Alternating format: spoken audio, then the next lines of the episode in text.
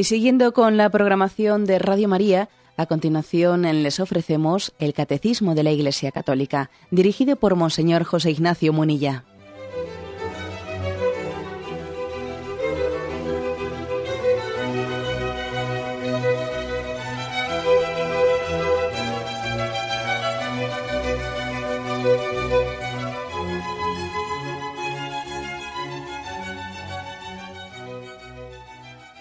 Cordial saludo a todos los oyentes de Radio María. Un día más, con la gracia del Señor, proseguimos el comentario del Catecismo de nuestra Madre, la Iglesia.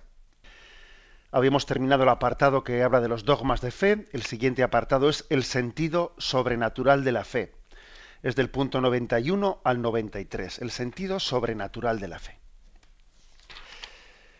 Estamos hablando de la auténtica interpretación del depósito de la fe. Cómo se interpreta eh, esa, ese depósito de la fe que, la, que Jesucristo ha confiado a su iglesia. El punto 91 dice, todos los fieles tienen parte en la comprensión y en la transmisión de la verdad revelada. Han recibido la unción del Espíritu Santo que los instruye y los conduce a la verdad completa.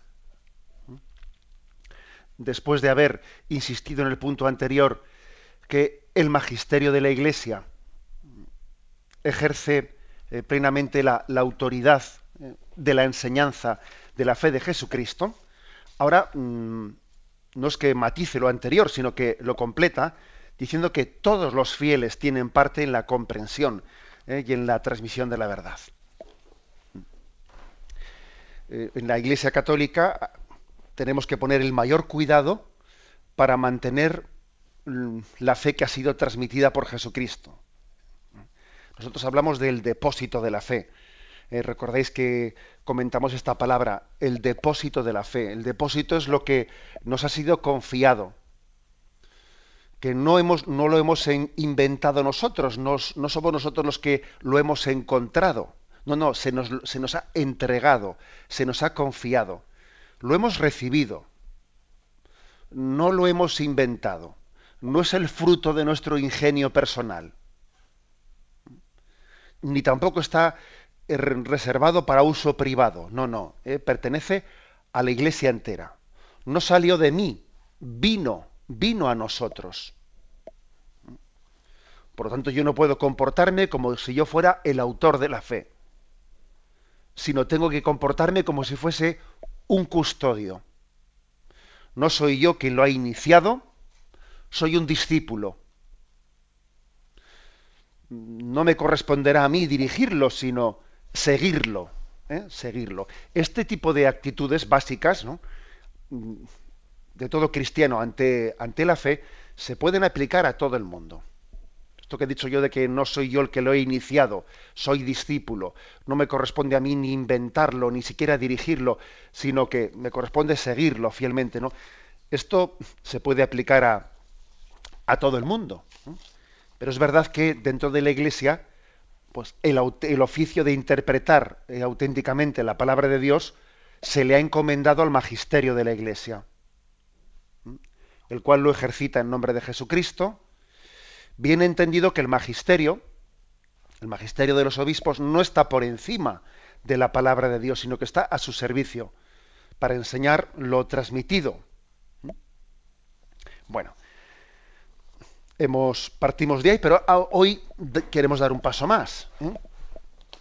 Y el paso, el paso siguiente ¿no? que, nos da aquí el catecismo es, ojo, no, no extraigamos de aquí una equivocada consecuencia como si hubiese em, dos maneras ¿no? de, de comprender y de acoger ese depósito de la fe, una activa y otra pasiva.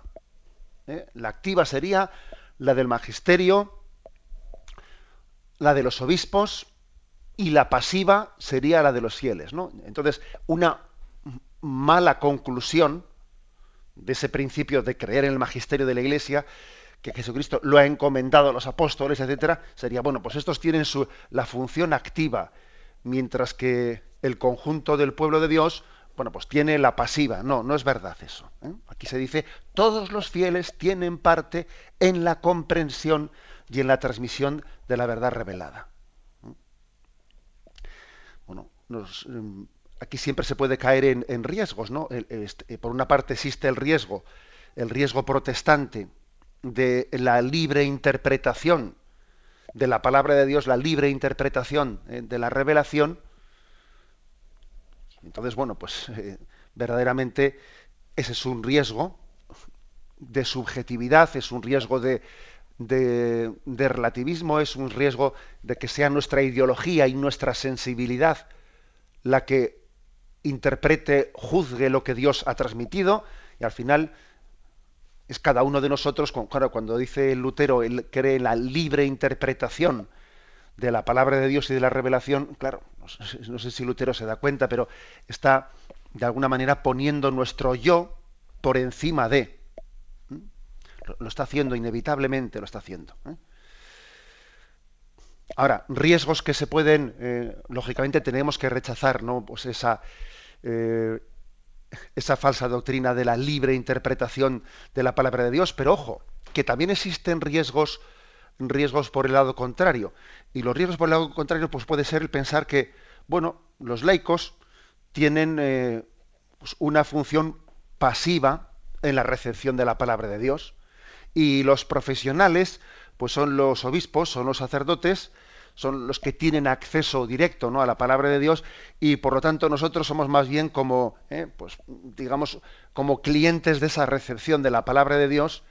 Incluso no tenemos eh, pues la capacidad de interpretarla directamente, luego no accedemos directamente a las fuentes de la revelación, a la palabra de Dios, el acceso directo se lo dejamos en manos de los responsables y entonces, bueno, pues eh, a nosotros que nos lo expliquen, pues mediante algún tipo de pedagogía, pues como puede ser la historia de la salvación o etcétera, pero ni siquiera nosotros vamos a leer directamente la palabra de Dios. Eh, incluso la palabra de Dios puede no traducirse a las lenguas vernáculas para que así eh, no se confunda la gente que no tiene capacidad de interpretarla bien, que quede la palabra de Dios únicamente pues en, los idiomas originales pues del latín o el griego o el hebreo y que lo, lean los expertos eh, y a nosotros que nos lo expliquen. Esto obviamente es, el riesgo contrario. ¿eh? Es el riesgo contrario. si un riesgo es el de la libre interpretación de la palabra de Dios, pero el peligro también otro peligro podría ser el sentido de que nosotros nos consideremos, bueno, pues meramente eh, pues unos testigos pasivos y que no tengamos acceso directo a esa palabra de Dios y no permitamos que el Espíritu también obre en nosotros. ¿eh? Aquí se nos ha se nos han ofrecido dos textos de la primera carta de Juan y del Evangelio de San Juan. Y la primera carta de Juan dice, en cuanto a vosotros, estáis ungidos por el santo, por el santo, y todos vosotros lo sabéis. ¿eh? Estamos ungidos por el Espíritu Santo. Y en cuanto a vosotros, la unción que de él habéis recibido permanece en vosotros, y no necesitáis que nadie os enseñe. Pero como su unción os enseña acerca de todas las cosas, y es verdadera y no mentirosa, según os enseño, permaneced en él. Estamos hablando, por lo tanto, de que existe una unción del Espíritu Santo a cada uno de los, seguidores de Cristo, a cada uno de los bautizados. incluso, incluso habla, dice un término que podría ser también eh, equívoco si lo interpretásemos literalmente, ¿no? La unción que de él habéis recibido permanece en vosotros y no necesitáis que nadie os enseñe. Hombre, si interpretásemos literalmente esta frase, podríamos eh, organizar un equívoco. Claro que necesitamos que, nos enseñe, por eso eh, que los apóstoles nos enseñen. Por eso Jesús les dijo, id por todo el mundo proclamando el Evangelio, enseñando a todas las, eh, siempre en los textos de la palabra de Dios, hay que tener cuidado de interpretarlos en una literalidad que se opongan unos a los otros. Si Jesús dijo, id por todo el mundo enseñando, ahora no podemos interpretar esto de, de la primera carta de Juan, y no necesitáis que nadie os enseñe. Hombre, se está refiriendo a que no aferrarnos a la enseñanza de los apóstoles, sino diciendo, eh, tú mismo no estés esperando con los brazos cruzados a que, a que los apóstoles te enseñen, tú mismo em, acoge la palabra de Dios y deja que el Espíritu obre en ti eh, también la fecundidad que esa palabra de Dios tiene que tener, deja que el Espíritu Santo te hable a través de esa palabra de Dios que acoges. ¿eh? Eh, Juan 16, 13 dice, cuando venga Él, el Espíritu de la verdad, os guiará hasta la verdad completa. Pues no hablará por su cuenta, sino que hablará lo que oiga y os anunciará lo que ha de venir. Es decir, que, que existe una promesa de que el Espíritu Santo va a venir a nosotros y va a haber un crecimiento en, la comprensión de la palabra de Dios. El famoso texto de Santa Teresa de Jesús que dice que, ella ha ido por experiencia comprendiendo que la palabra de Dios tiene mil significados y que cada vez que se acerca a leer la palabra de Dios y el Espíritu le ilumina pues un sentido diferente, un sentido novedoso en la comprensión de la palabra el Espíritu Santo os guiará a la verdad completa. Eh, por lo tanto, digamos que la comprensión, la comprensión que tenemos todos nosotros en la, mm, en la acogida y en la interpretación de, la revelación de Dios no es, no es meramente pasiva, sino que es también activa.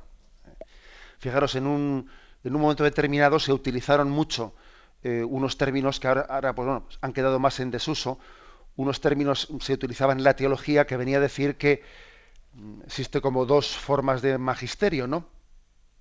El magisterio o dos funciones, el docente y discente, ¿no? Docente es el que enseña y discente es el que el que acoge ¿eh? pasivamente las enseñanzas, ¿no? Entonces, docente sería el de los obispos, el de los sacerdotes, y discente sería el de los fieles, no el de los laicos. Bueno, claro que todo mm, también se puede interpretar correctamente estos términos, por supuesto, ¿no? Si es que al final también los términos depende de que con qué espíritu los utilicemos, pues pueden ser aplicables o no.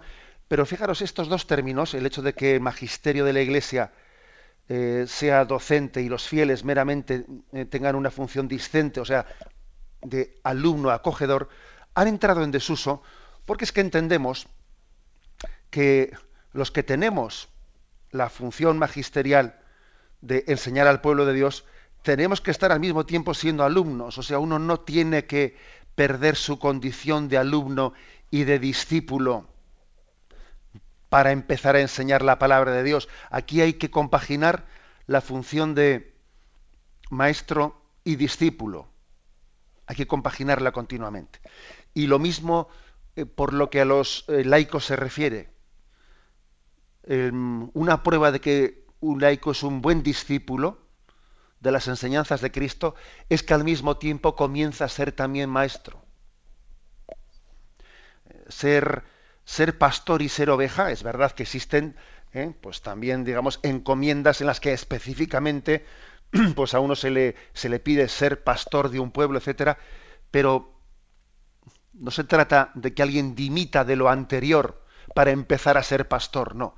Aquí compaginamos la función de pastor y oveja y también compaginamos, tenemos todos que compaginar la función de ser maestro y discípulo. Por lo tanto, no, no hagamos una caricatura de decir iglesia que enseña e iglesia que aprende. No, ¿eh? no. Claro que existe específicamente, ¿no? Eh, la interpretación autorizada de la palabra de Dios, que es el magisterio de la iglesia, pero al mismo tiempo, eh, todo el pueblo de Dios todo el pueblo de Dios tiene esa tarea encomendada de recibir la palabra de Dios, interpretarla. Fijaros desde aquí, todos los, vuelvo a leerle ese texto, ¿no? Todos los fieles tienen parte en la comprensión y en la transmisión de la verdad revelada. Han recibido la unción del Espíritu Santo que los instruye y los conduce a la verdad completa. Por eso se dice que la expresión mm, más perfecta más perfecta de la comprensión de la, de la palabra de Dios, de la revelación, la han realizado los santos. Los santos son la explicación más, más perfecta del sentido de la palabra de Dios y del sentido de la revelación. ¿Tú quieres interpretar bien lo que Dios reveló? acércate a los santos. Y en ellos verás como una realización ¿eh? No teórica, sino vital de cuál es el significado de la, de la palabra de Dios. Eso no quiere decir que los santos mm, hayan, no hayan necesitado de los obispos y del magisterio de la Iglesia. Claro que los han necesitado. O sea, no, no, no podemos decir, a ver, existe como dos formas de acoger la palabra de Dios. La teórica magisterial, ¿no? O la vital, la que, la que va por el, por el camino de la santidad. No. Como siempre os digo, no opongamos cosas. Los santos han necesitado del magisterio de los obispos para también no engañarse y no permitir que la tentación también a ellos les confunda. ¿eh? Pero al final, al final, fijaros, después, después de, de haber acogido la palabra de Dios y de haber dejado que el magisterio de la Iglesia sea el criterio último de interpretación de esa palabra de Dios, ellos, los santos, la han realizado, la han encarnado, la han hecho vida. ¿Mm? La han hecho vida. Es algo muy, muy importante. Se dice que en la iglesia hay como dos, dos perfiles. El perfil petrino de San Pedro y el perfil mariano, el de María. El perfil petrino es el perfil magisterial. Es decir, la iglesia tiene mm, pues un alma, un alma magisterial que Jesús ha encomendado a Pedro y a los apóstoles para, eh, para interpretar y, y para predicar la palabra de Dios. Y hay otro perfil, que es el perfil mariano, de los que no han recibido ¿no? el sacramento del orden, cuya, alma más específica, también por supuesto tienen que ser predicadores, cada uno en la, eh, en la vocación que Dios le ha dado, ¿no? pero cuya alma más específica es la de la encarnación de esa palabra y hacer la vida. Es decir, es el caso de María. El caso de María. María fue predicadora de la palabra de Dios. Hombre, como todo cristiano, como todo seguidor de Jesucristo. Seguro que ella en su entorno no podía por menos de ser testigo de esa palabra que se había encarnado en su seno.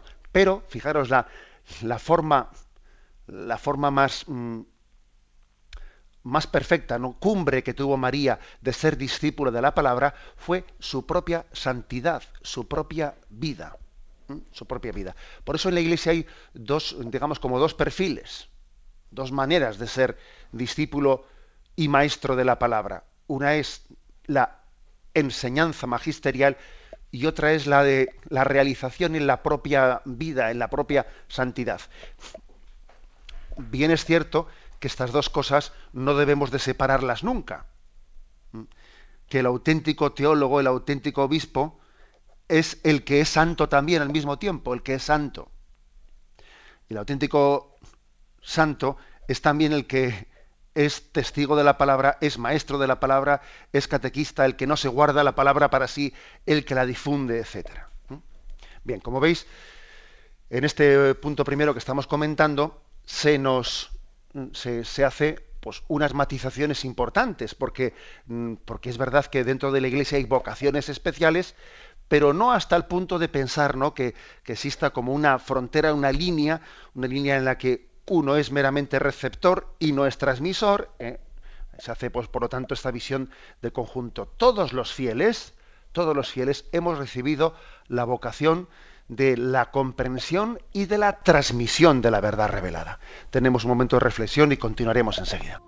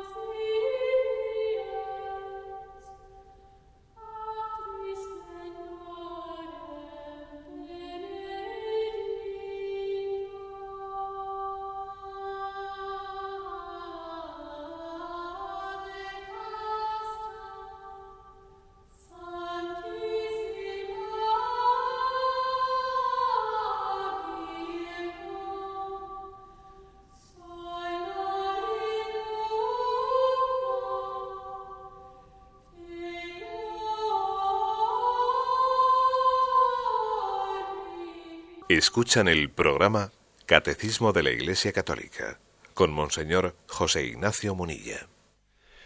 Continuamos con este apartado que dice el sentido sobrenatural de la fe y pasamos al punto 92. Dice aquí, la totalidad de los fieles no puede equivocarse en la fe. Se manifiesta esta propiedad suya tan peculiar en el sentido sobrenatural de la fe de todo el pueblo cuando desde los obispos hasta el último de los laicos cristianos muestran estar totalmente de acuerdo en, cuestiones de fe y de moral. Esto viene aquí, Lumen Gentium, número 12. es decir, que también existe una asistencia del Espíritu Santo al conjunto de los fieles para que mm, eh, su acto de fe sea infalible. ¿Mm? Aquí hay una, esto, son, eh, esto de la infalibilidad, que alguno eh, a veces interpreta como si esto de la infalibilidad fuese pues una cuestión, una manifestación de soberbia, de creernos seguros de nosotros mismos. Fíjate, nos creemos infalibles, se creen infalibles, ¿no? Esa palabra mm, muchas veces es interpretada de una manera negativa, como si fuese una imagen de, mm, claro, esto es, es que os voy a decir yo, no es un auténtico pecado mortal contra el dogma del relativismo. Hoy en día se piensa que todo es relativo, que cada uno se hace la verdad a su medida. Y fíjate, y luego va la Iglesia Católica y habla de, del principio de infalibilidad. Bueno, es que es un, vamos, es que es es como inventar la soga en la casa del ahorcado. ¿eh? Es que es una auténtica, entre comillas, blasfemia contra el dogma del relativismo, que la Iglesia diga que cree la infalibilidad. ¿Mm? Pero fíjate, no es verdad que hablar de la infalibilidad sea pues nazca de un sentido orgulloso, soberbio, de creerse seguro de uno mismo, no en absoluto. Creer en la infalibilidad, en el fondo es la consecuencia de creer en ese Cristo que cuida de su iglesia, que entrega su vida por ella. Es la consecuencia de, de creer en esas palabras de Cristo, que a ese Pedro débil, a ese Pedro que, que niega tres veces, a ese Pedro que, pues que, está experimentando, pues que es de, de carne y hueso, le dice, tú eres Pedro, sobre esta piedra edificaré mi iglesia y el poder del infierno no la derrotará. O sea, es decir, es una promesa de indefectibilidad. La infalibilidad es una consecuencia de la indefectibilidad. Es decir, que Jesucristo ha prometido a su iglesia que va a ser invencible, que va a ser indefectible. Mira, estamos formados pues, por hombres de barro, ¿no? Pero al mismo tiempo yo os prometo que el Espíritu Santo no os va a faltar en ningún momento. Os va a asistir, os va a fortalecer. Y ha podido haber momentos en la historia de la Iglesia en los que esa promesa de indefectibilidad, pues eh, a veces no hemos sabido bien cómo comprenderla. A veces, por ejemplo, cuando ha habido, pues eh, estoy pensando en cuando el imperio romano estaba a punto de caer porque los bárbaros, los bárbaros ya estaban a punto de, acabar con ese imperio romano que se había convertido al cristianismo, y entonces San Agustín y tantos otros pues pensaban que eso ya casi era, pues cómo podíamos decir, ¿no? Pues eh, esto será el fin del mundo, o sea, es decir, viene cae el imperio romano que ha pasado a ser el imperio cristiano y la promesa de Jesús de que las puertas del infierno no derrotarán a la iglesia, esa promesa de Jesús se está poniendo ahora eh, al límite. Miran, el imperio romano caerá, vendrán los bárbaros, pero al final también los bárbaros serán cristianos y seremos perseguidos, seremos encarcelados, pero al final los propios carceleros se harán cristianos también. Es decir, a veces nosotros hemos interpretado la promesa de la indefectibilidad pues de una manera equivocada. ¿eh? Pues pensando que, pero como si el imperio romano se ha hecho cristiano, pues tiene que ser para siempre. Pues no, caerá. Y fíjate, cuando hubo aquella famosa guerra de los para defender los estados pontificios, ¿no? Y, y Garibaldi, pues mm, iba venciéndole al Papa y cada vez los estados pontificios en Italia van siendo más pequeños, más pequeños, hasta que quedaron reducidos pues, a esta expresión mínima que es el, Vaticano, ¿no? Y, el Papa quedó como, eh, como un exiliado dentro de aquel. Alguno, pues, a veces nosotros, por nuestra falta de confianza y de fe, pues alguno igual pudo pensar, ay, ay, ¿qué, va a ocurrir de aquella promesa de indefectibilidad que hizo Jesús a Pedro? las puertas del infierno no podrán contra la Iglesia. Pues no, mira, hemos ido aprendiendo también ¿eh? que, no se trataba de que nosotros tuviésemos que tener unos estados pontificios o que el imperio romano em, fuese venciese a los bárbaros, no, aunque perdamos los estados pontificios, aunque los bárbaros venzan al imperio romano, aunque exteriormente no ocurran acontecimientos históricos que aparentemente parecen derrotas, aparentemente, ¿eh? Eh, esa promesa de indefectibilidad eh, continúa entre nosotros. El Espíritu Santo conduce a su iglesia, la lleva adelante y las puertas del infierno no, la derrotarán. Nos derriban pero no nos rematan. Llevamos un tesoro en vasijas de barro, pero lo que es impresionante es que la vasija de barro, que parece que se, se hace añicos por todos los lados, sin embargo, eh, sin embargo, es capaz de reverdecer y de volver a, a reflejarse, reencarnarse en situaciones bien distintas. ¿no? Esa es la promesa, ¿eh? es la promesa de indefectibilidad. Por eso la palabra infalibilidad no tenemos que entenderla nunca como ¿eh? una palabra que expresión de orgullo y de seguridad en nosotros mismos. No es cuestión de soberbia, sino que es cuestión de todo lo contrario, de humildad, de decir, Jesús no nos deja de su mano.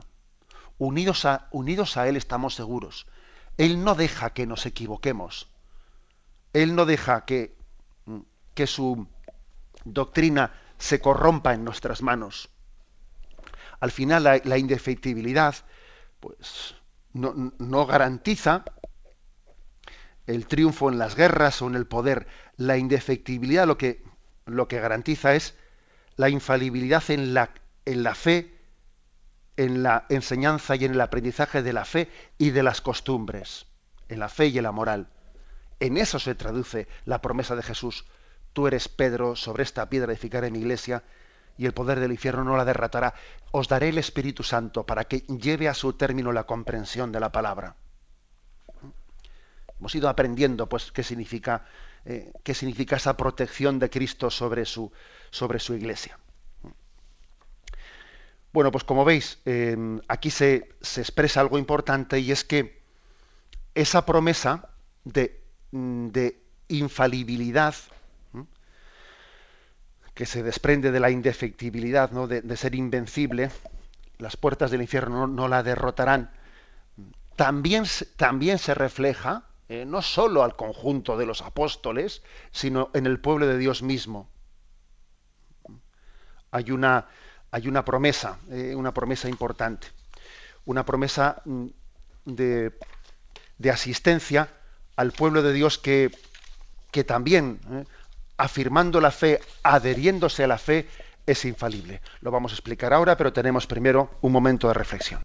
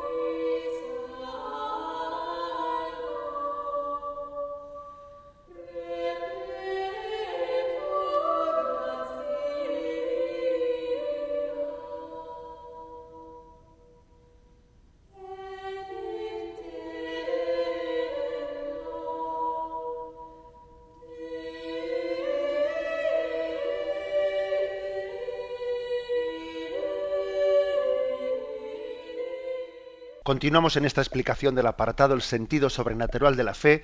En el punto 92, anterior hemos, hemos hablado de cómo la totalidad de los fieles tienen también una infalibilidad, no pueden equivocarse en la fe.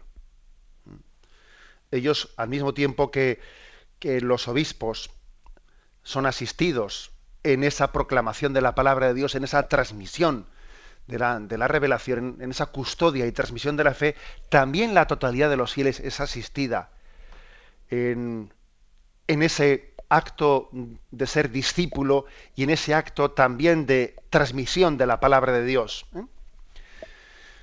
Decíamos que esa indefectibilidad de la Iglesia, que está prometida por Cristo tras la confesión de San Pedro en Cesarea de Filipo, tú eres Pedro, sobre esta piedra edificaré mi iglesia y el poder del infierno no la derrotará, significa que la Iglesia será siempre Iglesia, que permanecerá en su ser y en su esencia.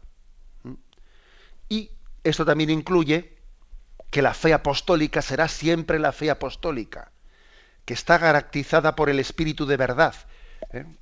que Cristo nos prometió.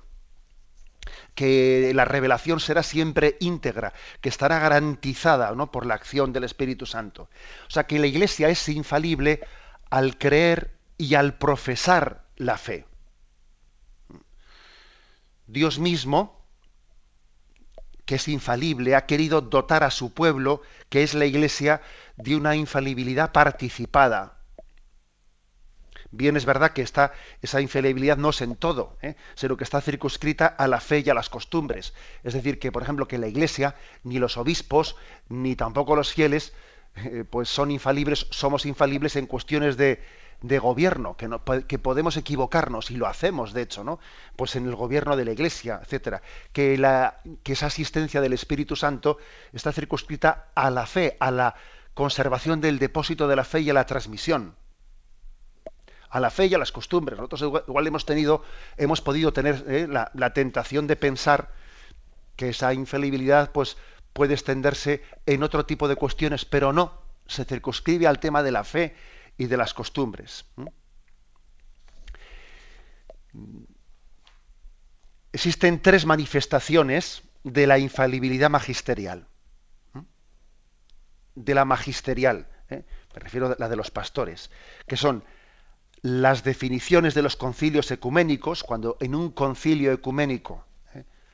ha, habido, ha habido una definición, que por ejemplo no es el caso del Concilio Vaticano II, porque el Concilio Vaticano II no definió, no quiso definir materias de fe, sino que fue un concilio, pues bueno, sí doctrinal, también pastoral, pero que excluyó la definición de temas, ¿no? O sea que digamos que el Concilio Vaticano II no quiso explícitamente recurrir a una definición eh, de carácter infalible. La definición de, los concilios ecuménicos, las definiciones es cátedra mm, del pontífice romano y las enseñanzas del magisterio ordinario universal. O sea, son tres formas de Mm, de vivir la infalibilidad por parte del magisterio. Las definiciones de los concilios ecuménicos,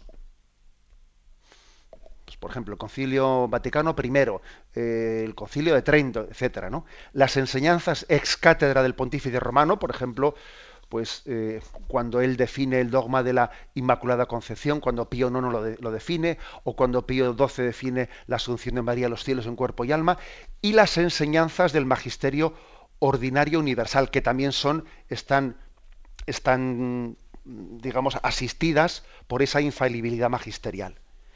Puede ocurrir una cosa, y es que, por ejemplo, lo afirmado por el Concilio Vaticano II no es infalible desde ese punto de, que en el mismo concilio no se hizo una definición eh, con la autoridad de querer definir, pero sin embargo las enseñanzas del Concilio Vaticano II pertenecen al magisterio ordinario universal, es decir, son creídas por, y son predicadas por el Papa, por los obispos, acogidas por todos los fieles y por lo tanto, aunque en el concilio no se hiciese una definición solemne, solemne, es también infalible, ¿no? Los contenidos del Concilio Vaticano II los consideramos como de un rango infalible porque forman parte también del magisterio ordinario universal.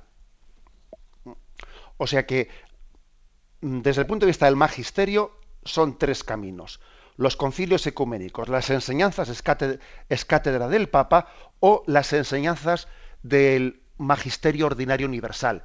Por ejemplo, magisterio universal es la explicación del catecismo de la Iglesia Católica, que la Iglesia ha elaborado en colaboración con todos los obispos del mundo y que, y, que mm, entrega a todos los fieles para que forme parte de su alimento de la fe. Y además, fijaros, esto de que las, eh, las, enseñanzas del magisterio ordinario son también infalibles, aunque no sean solemnes, ¿no? Aunque, por ejemplo, en el catecismo de la Iglesia Católica no se diga eh, enseñamos como que este catecismo eh, definimos como dogma de fe. No, no, no dice tal cosa, pero aunque no sea solemne el catecismo, es lo más importante, porque es que es lo más habitual. ¿eh? La mayor parte de, la doctrina de la Iglesia se enseña de una manera ordinaria universal. Juan Pablo II decía que el magisterio ordinario universal puede ser considerado como la expresión usual de la infalibilidad de la Iglesia. La infalibilidad de la Iglesia no suele, eh, generalmente, eh, su, modo ordinario de expresarse no suele ser los, eh, las proclamaciones solemnes de los dogmas de fe, no, sino la predicación ordinaria universal de la Iglesia. La infalibilidad con la que Dios ha querido dotar a su Iglesia es participada de la de, de la de Cristo. Esto, digamos, es la infalibilidad del magisterio, pero también existe, existe, que es lo que se afirma en este punto, una infalibilidad del pueblo de Dios, un sensus fidei, el sentido del pueblo de Dios, que unido al magisterio también es infalible. La totalidad de los fieles que tienen la unción del Espíritu Santo no puede engañarse al creer. Y expresa esta ¿eh? pues esta potestad mediante el sentido sobrenatural de la fe. Por medio de este sentido de fe que tiene el pueblo de Dios, que el Espíritu de la verdad despierta y sostiene en él, ¿eh? bajo la, es verdad que es bajo la dirección del, del magisterio, el pueblo de Dios se adhiere de manera infalible, indefectible, a la fe que se entregó a los santos. A esto se le suele llamar con la expresión sensus fidei, o sea, el, pueblo de Dios tiene un sentido sobrenatural. San Agustín eh, fue el de los padres de la Iglesia que más recurrió a hablar del sentido de los fieles y ver cómo, cómo el Espíritu Santo actuaba en ellos.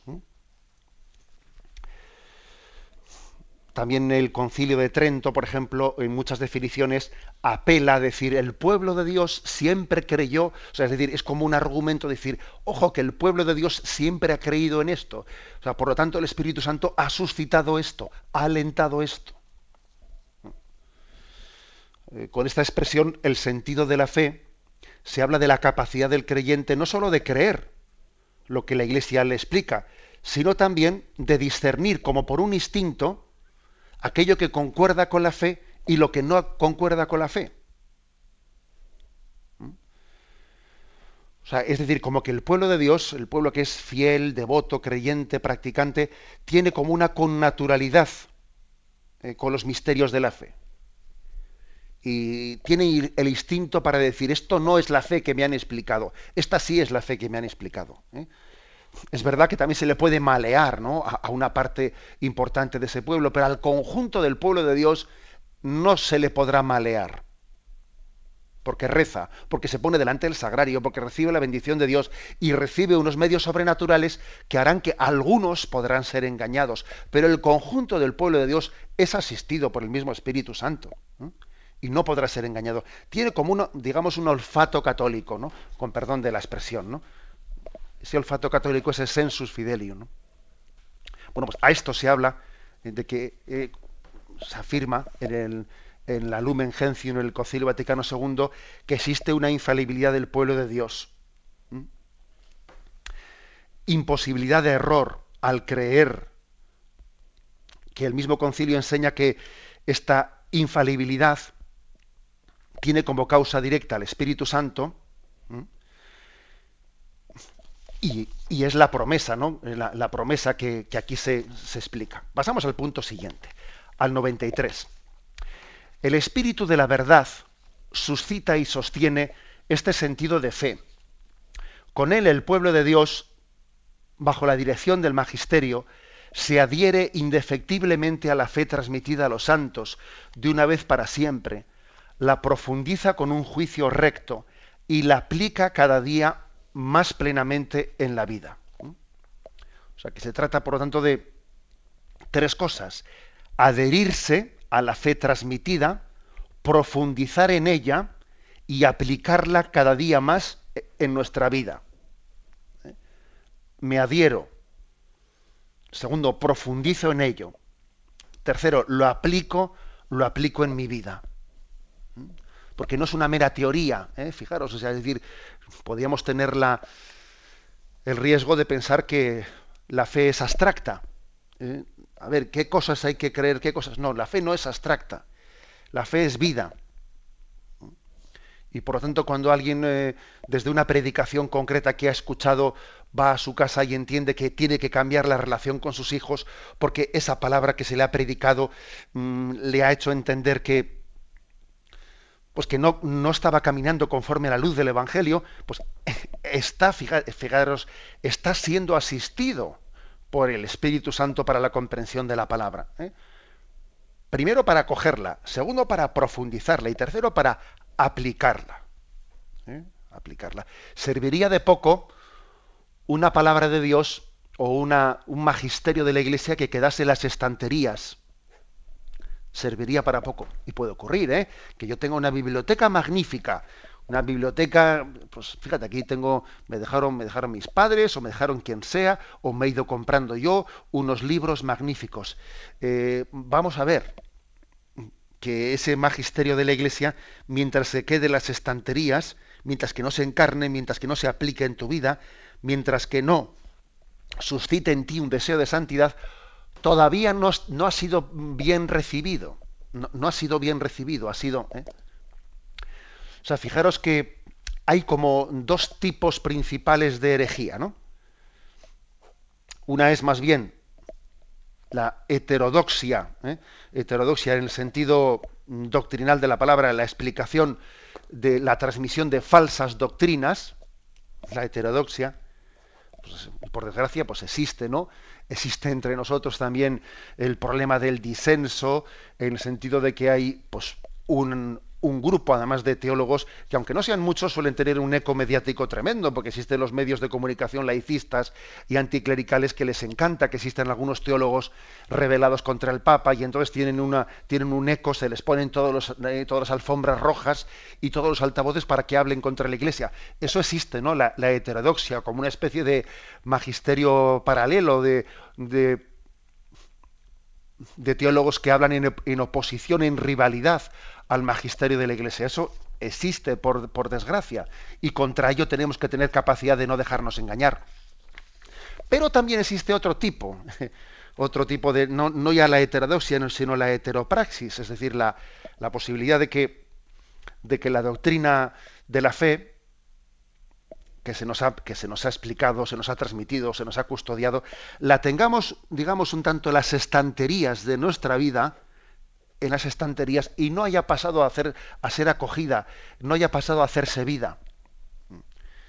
Estamos, tenemos que pedirle a la Virgen María, aquella que fue asistida por, eh, por la fuerza del Espíritu Santo, luchar contra la heterodoxia, pero también contra la heteropraxis, es decir, también contra una vida paralela, sí, que yo en teoría acepto toda la fe católica, pero tengo como una doble vida. También tenemos que luchar contra la heteropraxis, no solo contra la heterodoxia que la, luz de la revelación sea acogida, pero que también sea profundizada y que también sea aplicada, aplicada en nuestra vida. Este es el sentido sobrenatural de la fe que aquí el catecismo nos explica. Lo dejamos aquí, damos paso a la intervención de los oyentes. Podéis llamar para formular vuestras preguntas al teléfono 917 107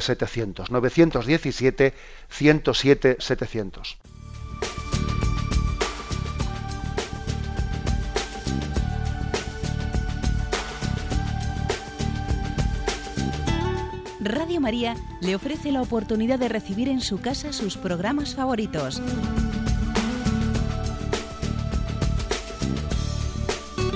Ahora lo puede hacer a través de nuestra página web www.radiomaria.es o bien llamándonos al 902 500 518. 902 500 518. Pídanos el programa que más le interesa en cualquiera de sus emisiones, especificando el día y la hora que lo ha escuchado. Solo nos tiene que decir si lo quiere en CD de audio o CD o DVD en MP3. Haga su solicitud en el 902 500 518 y en www.radiomaria.es. Radio María, más cerca de usted.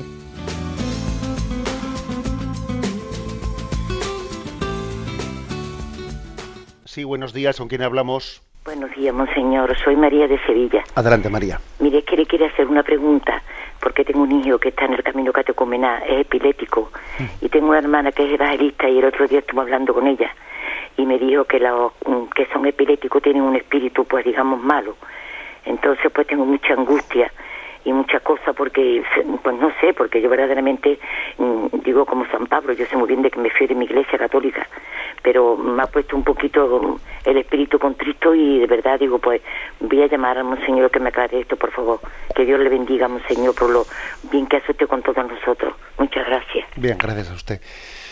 Mire, pues igual, claro, me imagino que a mí me costará un poco entender en qué contexto fue esa conversación, etcétera, pero vamos a ver, si se entiende que la epilepsia pues tiene, tenga un espíritu, eh, esté ligada a un espíritu eh, maligno, eh, pues por el hecho de que la epilepsia tenga algunas manifestaciones externas que puedan alguno haber confundido con una posesión diabólica, etcétera, etcétera, eso hay que excluirlo y hay que rechazarlo totalmente. La epilepsia es una enfermedad más, como cualquier otra, pues como puede ser pues un cáncer, como puede ser pues, mm, pues, pues, un problema de corazón, como puede ser un, problema de tensión alta, un problema de diabetes, un problema de lo que sea, ¿no?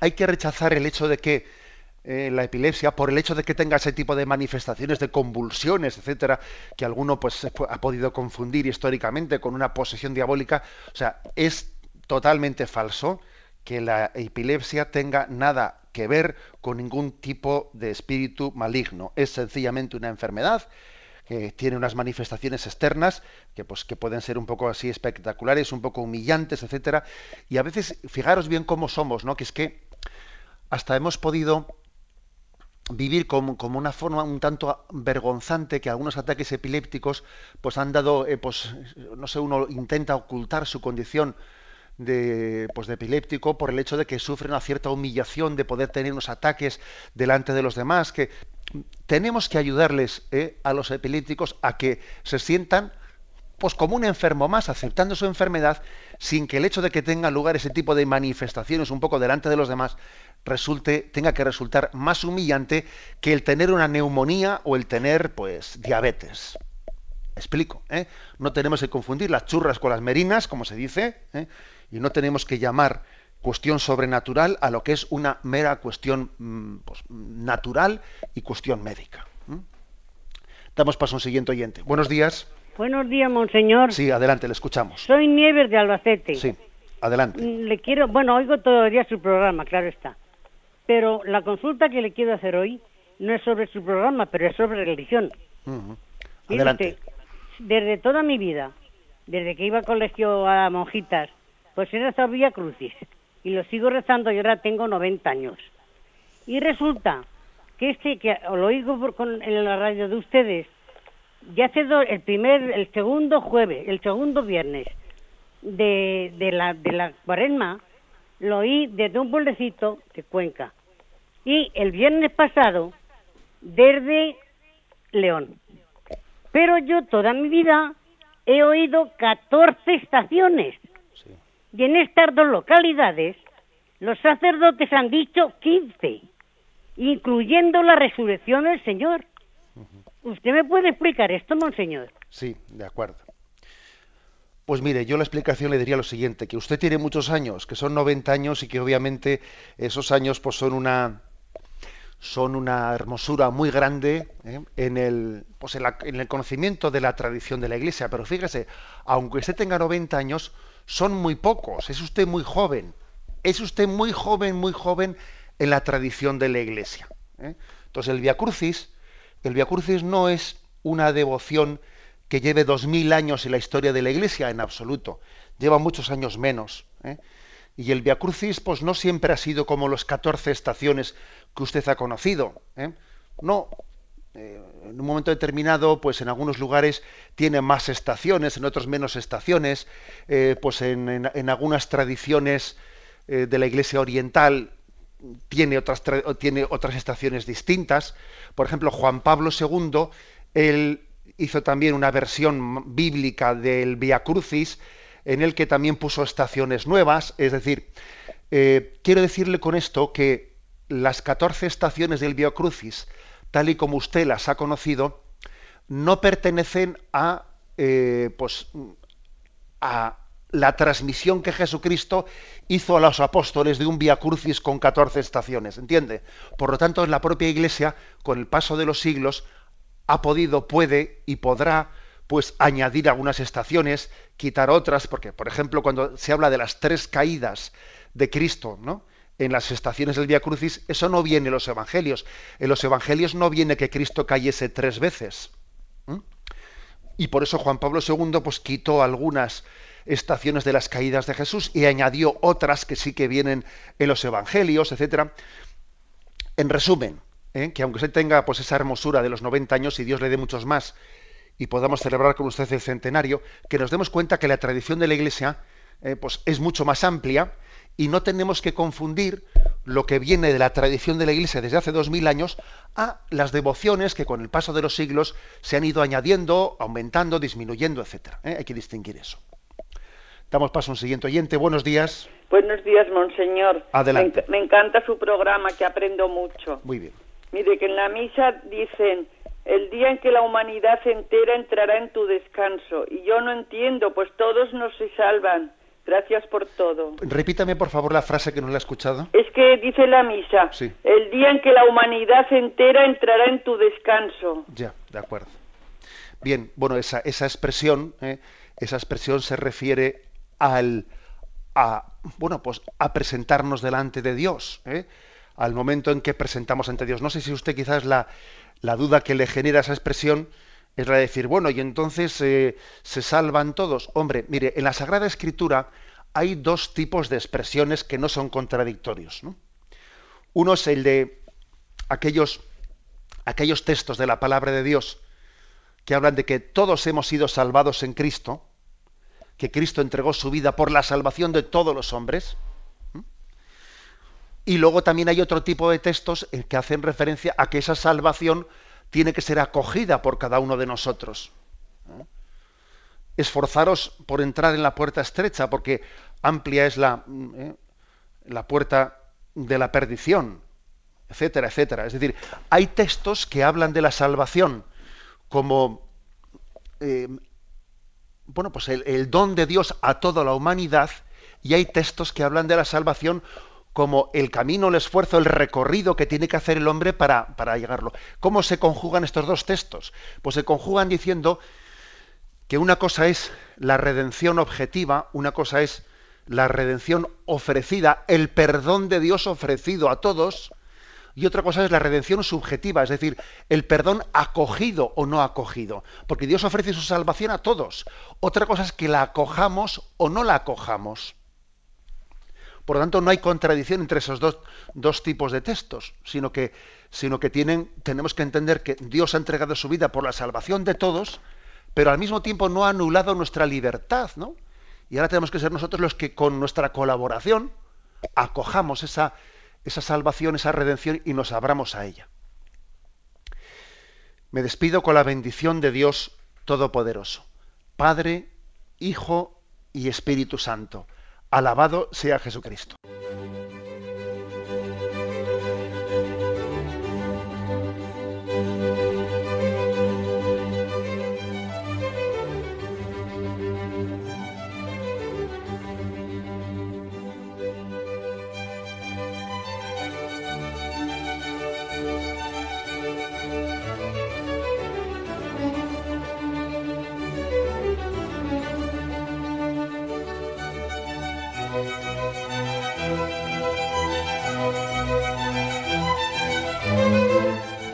Han podido escuchar en Radio María el Catecismo de la Iglesia Católica, dirigido por Monseñor José Ignacio Munilla.